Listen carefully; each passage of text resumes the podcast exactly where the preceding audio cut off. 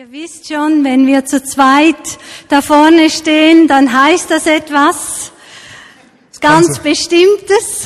Es könnte sein, dass einige jetzt denken, da würde ich lieber grad gehen, weil wir bestimmt wieder über Beziehung reden oder sogar noch etwas spezifischer über das Thema Sexualität. Also es ist tatsächlich so. Ihr habt richtig geraten. Wir haben unsere nächste Predigt zum Thema äh, glücklich machende Sexualität. Und einfach, weil wir wissen, dass längst nicht alle Menschen mit diesem Thema glücklich sind. Dass sehr viel Not mit diesem Thema verbunden ist, auch in unseren Reihen. Und deshalb sind wir aber auch überzeugt davon, dass es nötig ist, dass wir darüber reden, dass wir auch wissen, wie Gott darüber denkt.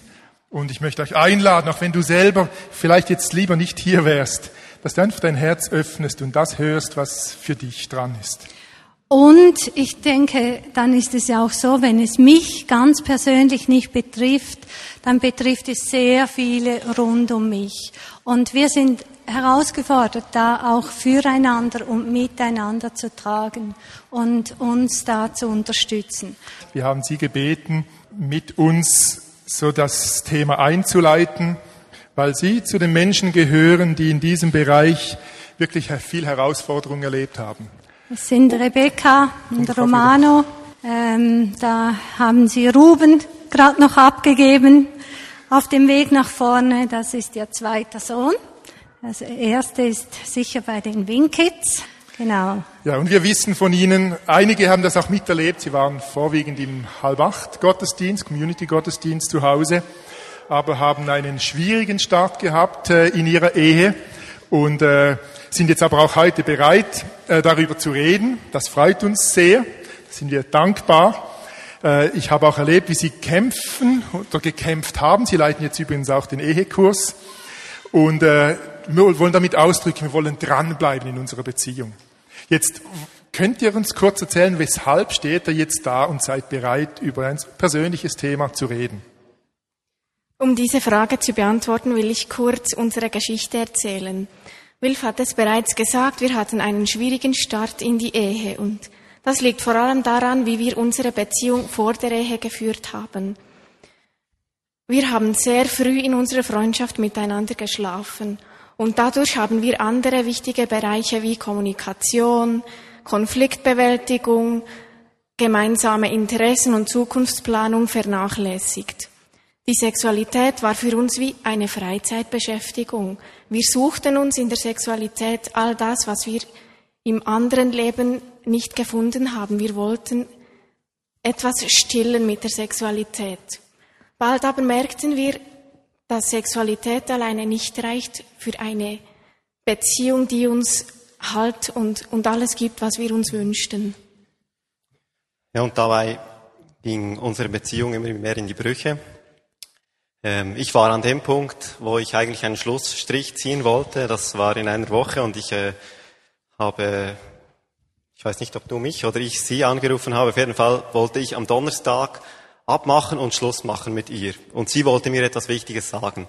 Okay, sie hat mir dann am Donnerstag gesagt, dass sie schwanger ist. äh, ja, ich habe dann nicht Schluss gemacht. Und wir haben uns dann entschieden zu heiraten und haben aber alle Schwierigkeiten und alle Probleme, die wir schon hatten, die hatten wir mit in die Ehe mitgenommen. Und äh, das ist auch der Grund, wieso wir heute hier sind. Wir wollen mitgeben, was wir für Schwierigkeiten erlebt haben und auch wie wir untereinander Versöhnung erlebt haben und wie wir Versöhnung mit Gott erlebt haben vor allem. Für unsere Predigtreihe interessiert uns das natürlich. Was denkt ihr? Ähm, was sind denn sinnvolle Grenzen für Christen? Was würdet ihr einem Paar, das äh, eine Beziehung äh, lebt, äh, empfehlen, wie sie Grenzen einhalten sollen? Also das ist noch schwierig zu sagen, wo ist die Grenze. Für uns ist klar, dass die Sexualität in die Ehe gehört. Aber wir können jetzt nicht sagen, Händchen halten ist erlaubt, küssen aber nicht vor der Ehe. Das muss jetzt Paar für sich selber herausfinden. Was ganz wichtig ist, dass man früh in der Beziehung über Grenzen spricht, sich als Paar Grenzen setzt und diese immer wieder überprüft. Und wir haben auch gemerkt, dass, dass es hilfreich ist, die Grenzen tief zu setzen, damit, damit man sie auch besser einhalten kann und sich nicht Situationen ausstellen, wo diese Grenzen in Gefahr sind. Also nicht spät abends alleine im Zimmer zu liegen auf einem Bett oder, oder sich in, in einem Raum aufzuhalten, wo, wo eben diese Grenzen überschritten werden könnten. Also so gewisse äh, Dinge, Umgebungen suchen, wo man eigentlich schon vom Beginn an weiß, das führt uns wieder zu weit. Ja. Uns interessiert natürlich auch die Frage, wie wir als Gemeinde in einer solchen Situation äh, mittragen können. Also wir haben das versucht, ich weiß von verschiedenen, die euch begleitet haben, aber trotzdem waren wir alle auch etwas hilflos und sind es immer wieder in solchen Situationen. Was können wir jungen Paaren also nicht nur Jungen, sondern was können wir Paaren überhaupt an Hilfestellung geben? Haben wir überhaupt eine Verantwortung als Gemeinde oder ist das Privatsache? Was denkt ihr dazu?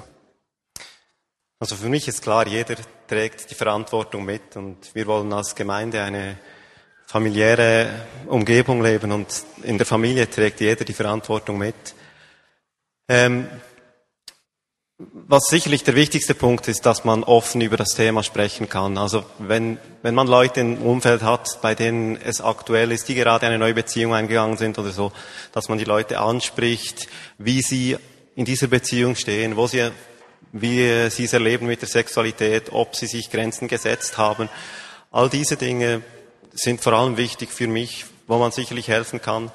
Was auch sehr wichtig ist, ist aber auch ähm, im eigenen Leben, in der eigenen Sexualität ein Vorbild zu sein ähm, und auch offen darüber zu kommunizieren, vor allem dann, wenn man Fehler macht, weil ich denke, es wird anderen helfen, zu ihren Fehlern zu stehen oder sich zu überwinden, etwas zu unternehmen, wenn sie irgendwo gefallen sind, wenn sie von anderen hören, die auch Probleme haben. Sie da noch etwas ergänzen so? Weil für mich ist eben auch die Frage, äh, wie habt ihr reagiert? Äh, haben Leute euch angesprochen oder äh, wie sah das bei euch aus? Es war ein, ein riesengroßer Rummel. Äh, man, man stand plötzlich im Mittelpunkt und, äh, und es war nicht toll, im Mittelpunkt zu stehen, wegen, wegen einer Sache, die schmerzhaft ist, die schwierig ist und die mhm. in Gottes Augen nicht gut ist. Und ähm, wir haben versucht, an verschiedenen Orten Hilfe gesucht, aber am Anfang war das sehr schwierig. Sehr geholfen hat uns ein Ehepaar, welches, welches uns dann begleitet hat, wo wir Fragen stellen konnten, wo wir miteinander unterwegs waren und eben auch Rechenschaft ablegen mussten. Mhm. Schön. Und ich bin auch dankbar, ihr habt im ersten Gottesdienst um eins einfach Mut gemacht, wirklich Hilfe zu suchen, dass man eben auch als junges Paar äh, einfach den Weg nicht allein geht, sondern ganz bewusst Beziehungen sucht und pflegt und Leute einlädt, auch ins Leben hinein zu reden. Ich fand das ganz eine tolle Ermutigung. Habt ihr sonst noch was, das ihr mitgeben wollt? Hm? Ja, vielleicht etwas Kleines noch für, für alle Eltern, die in diesem Gottesdienst sind, die Schwierigkeiten haben vielleicht mit ihren Kindern, ähm, weil sie in der Pubertät sind oder sonst schwierige Sachen. Also bei mir war es so, ähm, also bei beiden Elternpaaren war es so, dass ähm, sie etwas auf Distanz gingen und sie uns einfach machen ließen. Sie hatten zwar ihre Meinung, aber sie dachten, ja, sie hören sowieso nicht auf uns. Aber ich denke, gerade in, in dieser Beziehung sind die Eltern das größte Vorbild, das man hat. Und ich finde es wichtig, dass die Eltern auch klare Grenzen setzen und sagen, das ist für uns okay und das nicht. Und klar, schlussendlich ist das Paar selber verantwortlich, wie es damit umgeht. Ja, das glaube ich auch. Ja. Aber ganz herzlichen, herzlichen Dank für eure Dank Offenheit.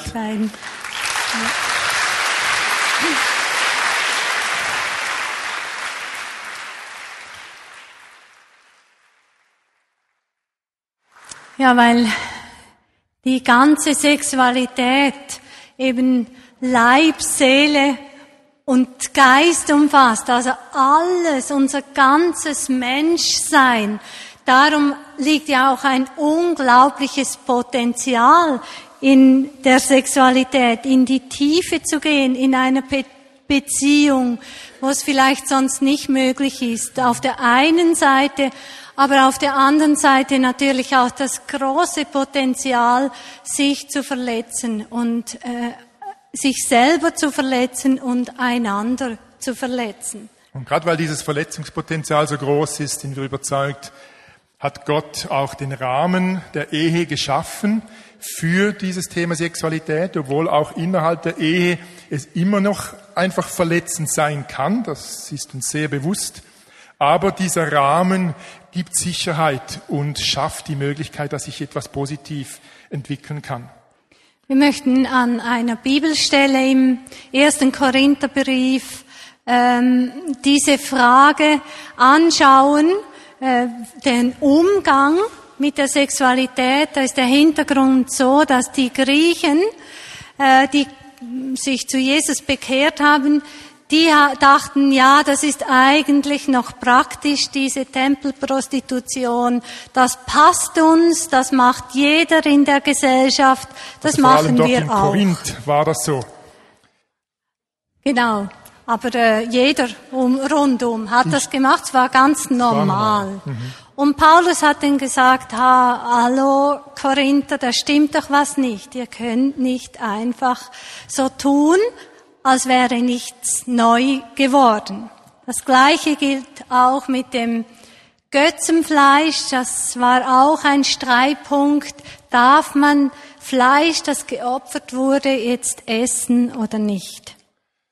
Und äh, das ist eben der Hintergrund äh, für diese Stelle, wo wir euch einfach einige Verse lesen möchten. Ihr könnt eure eigenen Bibeln aufschlagen. Sie liegen übrigens auch hinten.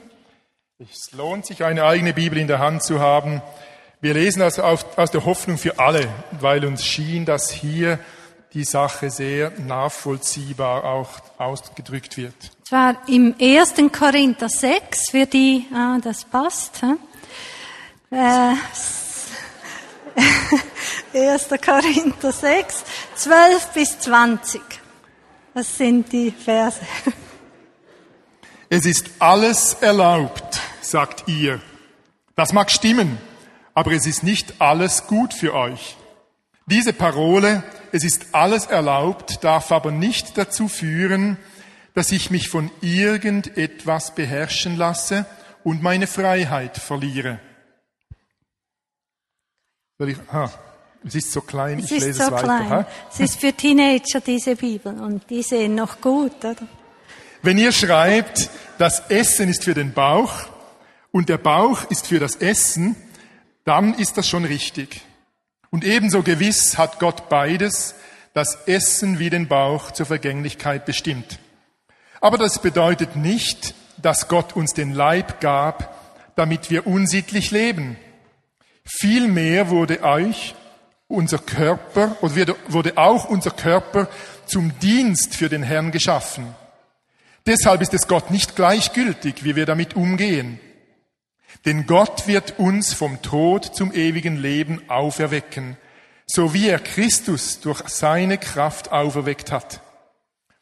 Wisst ihr denn nicht, dass auch euer, euer Körper zum Leib Jesu Christi gehört? Wollt ihr wirklich den Leib Christi mit dem einer Hure vereinigen?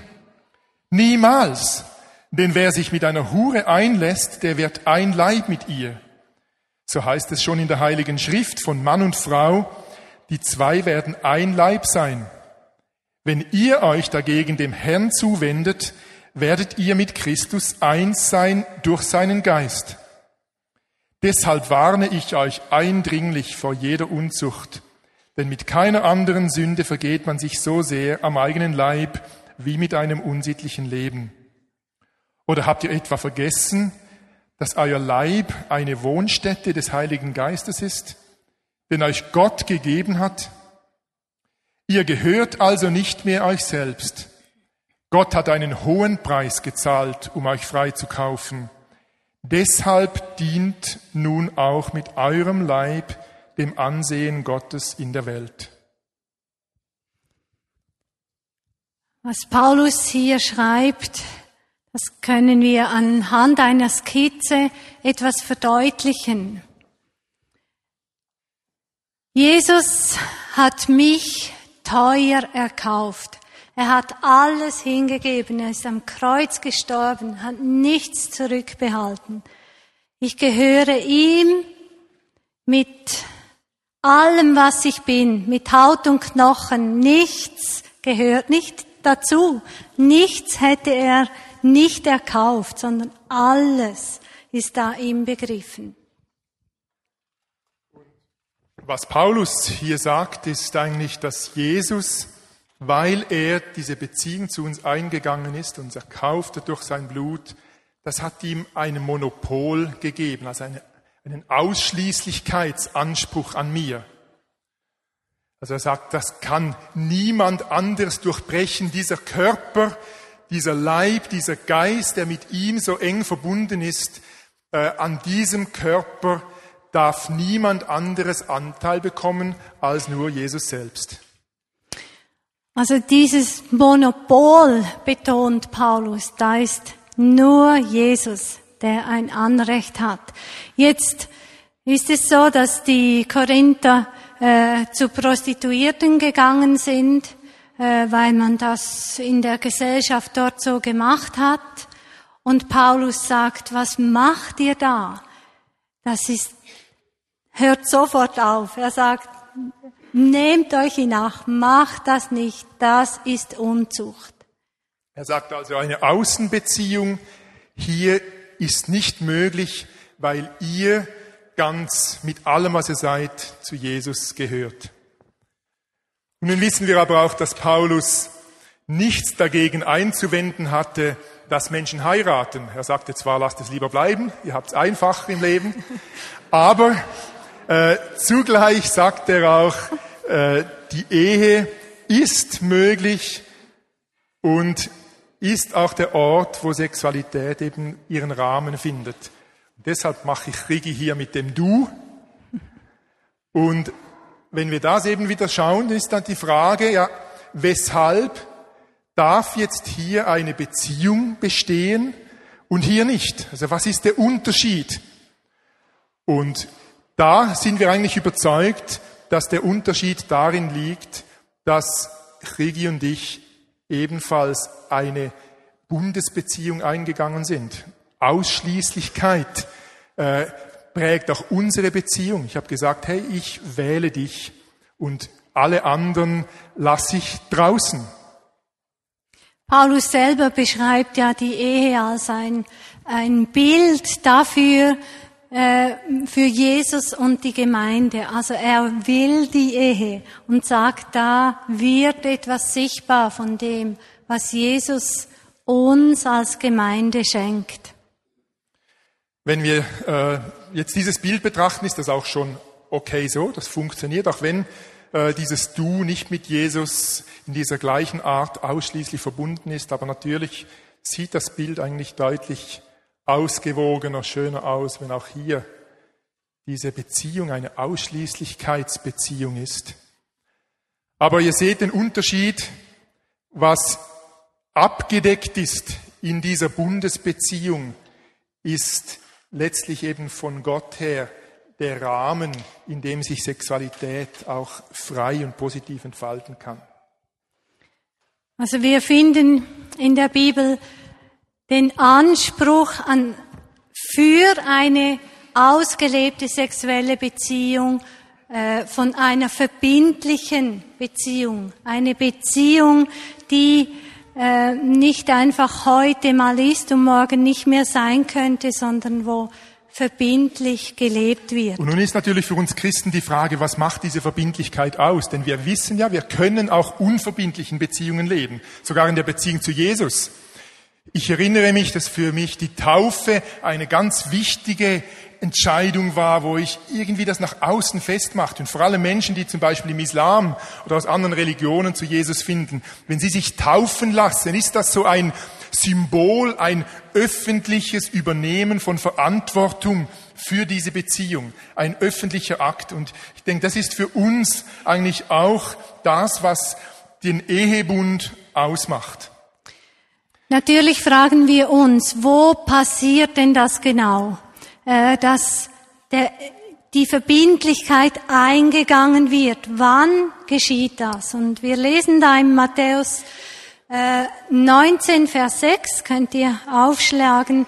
Da geht es darum, dass die Pharisäer Jesus aufs Glatteis führen wollen und ihm fragen, ja, wie ist das denn genau äh, mit der Ehescheidung?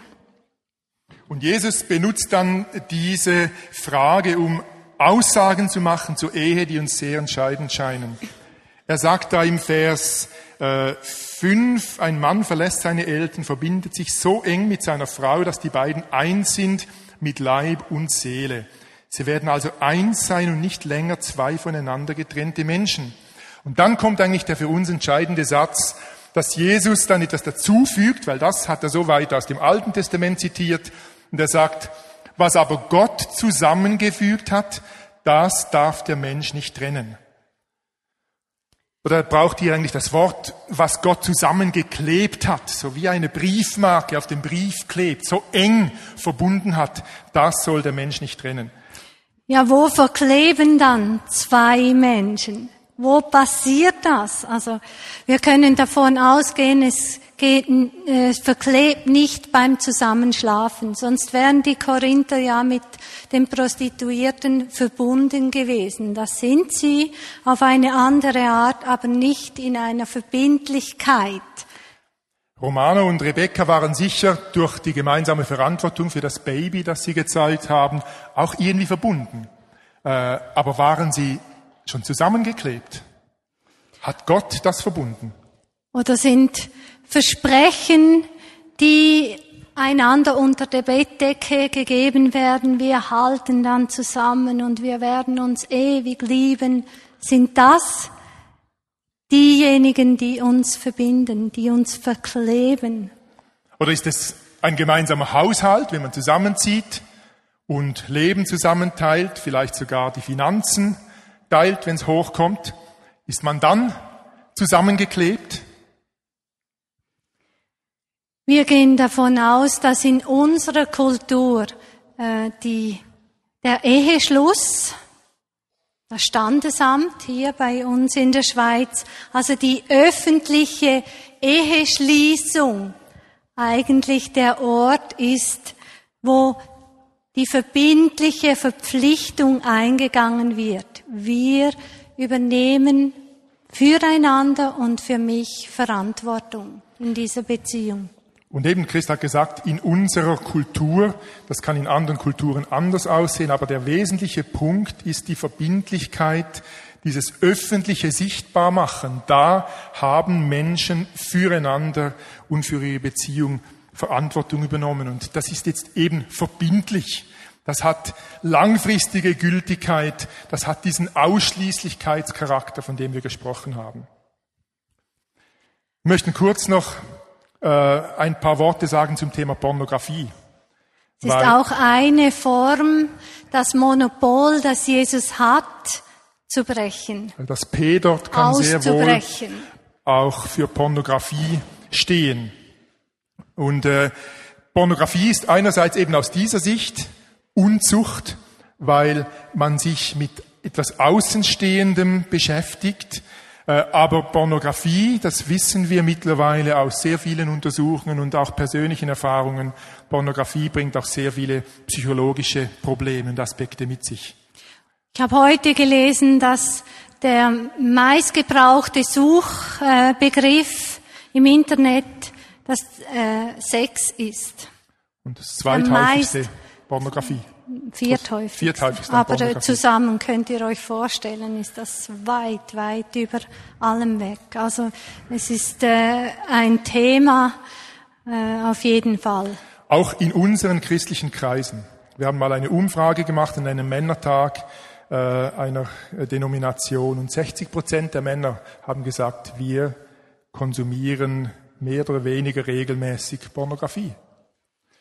Also, also es betrifft uns sehr, sehr persönlich. Also Pornografie ist in dem Sinn ein Problem, weil wir mit einem fremden Menschen einen fremden Menschen benutzen und äh, etwas von außerhalb in unsere Beziehung oder in mein Leben hineinbringe.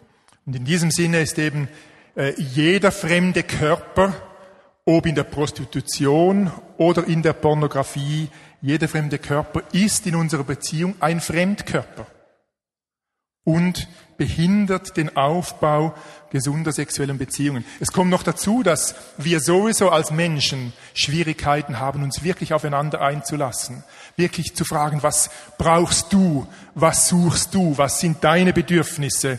Das fällt uns grundsätzlich schon schwer und die Pornografie hält uns auf einer sehr egoistischen Schiene, wo es darum geht, welchen Kick ich mir holen kann und was ich mir bringen kann.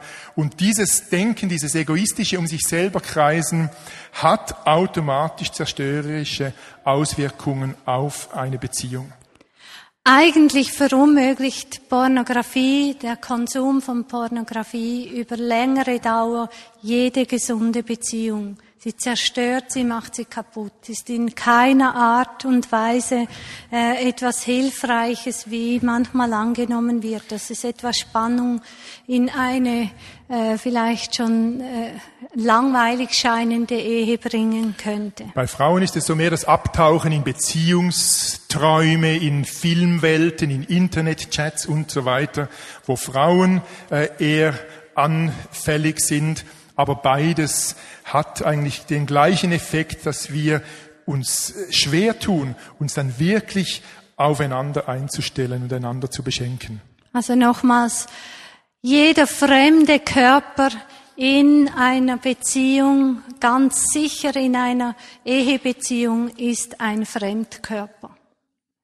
In diesem Zusammenhang sind wir auch gefragt worden, wir hatten ja diesen Fragekasten da im ersten Gottesdienst zum Thema glücklichmachende Sexualität. Da war ein häufiges Thema die Frage, ja, was, äh, welchen Stellenwert hat Selbstbefriedigung? Ist Selbstbefriedigung okay? Darf man das? Darf man das nicht? Laut Statistik praktizieren das 90 Prozent und 60 der Männer, 60 Prozent der Frauen.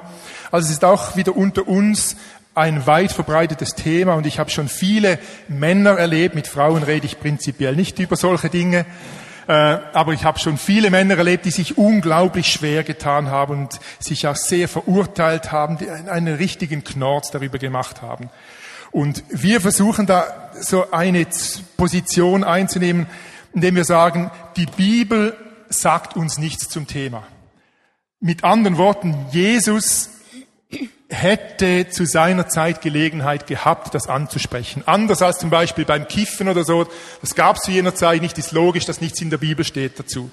Aber Selbstbefriedigung war garantiert schon zu jener Zeit ein Thema, auch für die Männergesellschaft, die Männerfreunde, die Jesus umgaben.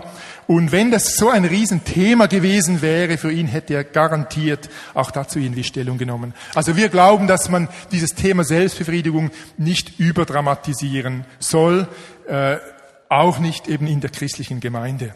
Selbstbefriedigung kann aber dort problematisch werden, wo sie die egoistische Sexualität eben genau. fördert. Und das passiert auch oft dann, dass sie eben verbunden ist mit Fantasien, mit pornografischen Bildern oder Tagträumen oder, Tagträumen oder irgendwelchen äh, Benutzen von anderen Menschen und dann kommt es eigentlich aufs Gleiche äh, hinaus wie bei dem Thema Pornografie. Also wir glauben deshalb, dass es sich lohnt, das Ziel zu haben, dass sich das Ziel zu stecken, selbstbefriedigungsfrei zu leben. Und auf der anderen Seite eben kein Drama daraus zu machen, wenn es mal passiert, äh, wenn das gelegentlich passiert. Ich denke, da haben wir unter uns die Möglichkeit auch äh, miteinander unterwegs zu sein und äh, miteinander dran zu bleiben, dass gleichgeschlechtliche Freunde sich Rechenschaft geben, ähm, miteinander unterwegs sind, einander ermutigen, natürlich nicht im Sinn von, ja, ja, das passiert mir auch immer, das ist kein Problem, sondern wie können wir einander ermutigen, einen Weg zu gehen der Integrität und Reinheit? Und so wie äh, Rebecca und Romano Mut gemacht haben, eben überhaupt im Team im Thema Beziehung äh, einander auch anzusprechen und zu fragen, du, wie geht's euch da? glaube ich, lohnt es sich auch in diesem Thema Beziehungen zu haben, wo das ein Thema sein kann, wo wir uns wirklich auch eben aussprechen können, wo wir das auch ansprechen können und wo wir uns auch ganz bewusst den Mut nehmen, wirklich äh, auch offen zu sprechen miteinander. Viele Menschen sind zutiefst überzeugt, dass man ohne Sex nicht leben kann. Und das ganz sicher nicht als Mann. Und das glauben Frauen und Männer. Äh, dass man äh, nicht überleben kann ohne ausgelebten Sex. Nun, wir können euch sagen, das stimmt einfach nicht. Man kann überleben und man kann gut leben ohne ausgelebte Sexualität. Es ist nicht so, dass Sexualität einfach wie Hunger und Durst einfach ein Bedürfnis ist, das unbedingt Befriedigung braucht. Sexualität hat unglaublich viel mit unserem Kopf zu tun, mit dem, was, womit wir uns beschäftigen. Wenn wir uns natürlich immer mit dem Thema beschäftigen und äh, das irgendwie wirklich glauben, wir brauchen das, so wie Hunger, äh, ja, wie etwas zu essen oder zu trinken, dann äh, kann das durchaus sein, dass wir das in unserem Kopf, in unserem, ja, in, in unserem Alltag auch so empfinden und erleben. Aber Tatsache ist, und ich erlebe das vor allem bei Männern, dass Männer, die davon überzeugt sind, dass sie das unbedingt brauchen, dass das gerade diejenigen sind, die in ihrem Sexualleben, auch in ihren Ehen drin, das miserabelste Sexleben haben. Eben weil ihr Denken so sehr um sich selber kreist und die Frage, was bringt es mir? Und weil sie dadurch bei ihren Frauen in einer Art und Weise Druck machen, wo diese früher oder später einfach den Hahn zudrehen. Ja, ja zum Schluss eine kleine Geschichte, die als Ermutigung ähm, wirklich diese Predigt soll ja etwas auslösen in euch, dass ihr ermutigt sein, seid, daran zu gehen, dass mit Gott äh, dies, auch diese Thematik, diesen Bereich in eurem Leben wirklich anzugehen und hinzuschauen, nicht einfach die Augen zu verschließen, sondern hinzuschauen. Und dazu diese Geschichte. Eben wenn es stimmt, dass, was Paulus gesagt hat, dass Jesus uns erkauft hat, auch unseren Leib, dass er auch ein so großes Interesse hat an unserem Leib, dann dürfen wir darauf vertrauen, dass er alles Interesse hat, uns in diesem Thema auch zu begleiten. Aber er will dazu eingeladen sein. Da ging also ein Pornosüchtiger zum Seelsorger und erzählte ihm von seinem Kampf. Er hat gesagt, ich spüre in mir einfach diese Sucht zur Pornografie, diesen Drang, diesen Zwang. Und ich spüre, es ist wie ein schwarzer Wolf, der in mir unglaubliche Macht entfaltet, der einfach so kämpferisch und stark scheint. Und auf der anderen Seite trage ich in mir diesen Wunsch nach Reinheit. Ich möchte ein reines Leben führen. Ich möchte auch in diesem Bereich das Wesen von Jesus widerspiegeln. Das ist so wie ein weißer Wolf in mir. Und diese beiden Wölfe, die kämpfen dauernd gegeneinander. Und er hat äh, den Seelsorger gefragt, was denkst du, welcher Wolf wird in meinem Leben wohl gewinnen? Und der Seelsorger gab ihm dann die ganz weise Antwort, Siegen wird bestimmt derjenige Wolf, den du mehr fütterst. Siegen wird derjenige Wolf, den du mehr fütterst. Und das ist auch unsere Hoffnung. Wenn wir unsere Gedanken, unser Herz, unser Sein füttern mit dem, was von Gott kommt, mit Reinheit, mit seinem Wort, mit Gemeinschaft untereinander, mit Beziehungen, die gesund sind, dann wird der schwarze Wolf in uns immer weniger Anrecht melden. Ja, wird immer weniger äh, Kraft haben, sich immer weniger ja, zu Wort melden, weil er weiß, er ist eigentlich in der schwächeren Position. Und das möchten wir euch einfach mitgeben, diesen, dieses Anliegen, wirklich Jesus einzubeziehen, auch in diesen Lebensbereich, egal wie schmerzhaft er ist, egal wie frustriert du bist, egal wie sehr du kämpfst, egal wie stark der schwarze Wolf in deinem Leben zu sein scheint, Jesus lebt in dir. Du bist eine Wohnstätte des Heiligen Geistes. Jesus hat dich erkauft mit seinem Blut und er wird es schaffen, auch mit dir zusammen. Manche Menschen wollen einfach den schwarzen Wolf abgeschossen sehen. Das dass er gar nicht mehr existiert. Das wäre das Einfachste, oder? Das höre ich auch oft in Gebeten. Jesus, nimm mir das weg. Und offensichtlich gibt es Dunkelheit in unserem Leben, die Jesus nicht einfach so abschießt und dann ist der Wolf erledigt, sondern wir haben die Verantwortung, damit umzugehen, eben diesem weißen Wolf Raum zu geben und diesem schwarzen Wolf nicht Nahrung zu liefern.